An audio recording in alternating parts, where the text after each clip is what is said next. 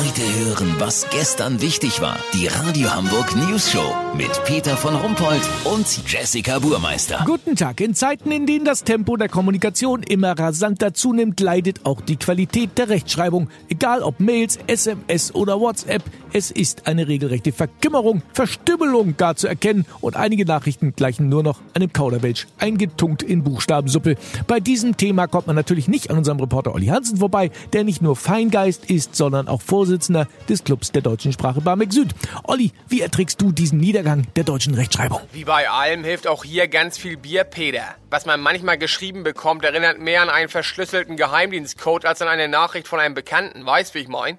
Ich hab mal meine beiden WhatsApp-Highlight-Nachrichten aus meinem Handy rausgesucht. Pass auf, die erste Nachricht von meinem Freund Thorsten ist ein klassischer Fall von einer Rechtschreibintoleranz. Alles klein geschrieben, voller Fehler und tatsächlich komplett ohne Satzzeichen. Ich lese das jetzt mal so vor, wie es da steht.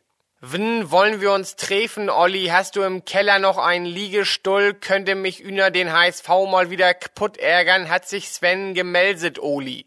Ja, die Nachricht ist natürlich schon mal ganz weit vorne, aber meine Lieblingsnachrichten sind eigentlich immer meine selbsternannten Spracherkennungszerstörer. Pass auf, hier die Nachricht von meinem anderen guten Freund Achim. Olli, mein Bester, sind gestern nicht mehr zu Brigade, denn wir saßen noch lange im Bütchen, wollen wir morgen in die Stark.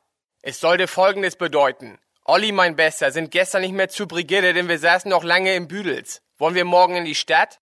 Großer Sport, oder? Ja. Lass so machen. Ich mache mich jetzt mal auf die Suche nach der Antwort auf die Frage, warum die Leute nicht noch einmal über ihre Nachrichten gucken, bevor sie die abschicken. Wenn mir meine beiden Freunde Thorsten und Achim dabei helfen können, melde ich mich noch morgen. Habt ihr das exklusiv, okay? Ja, vielen Dank, Olli Hansen. Kurznachrichten mit Jessica Burmeister. Eilmeldung. Jessica Burmeister wird zweite Vorsitzende des Clubs für deutsche Sprache Barmbek Süd. Studie mit Mäusen. Stress lässt graue Haare wachsen.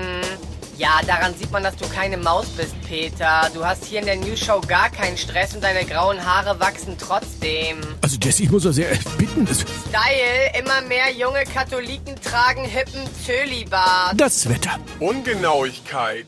Immer genau da, wo man sie nicht braucht. Das war's von uns. Wir hören uns morgen wieder. Bleiben Sie doof. Wir sind's schon.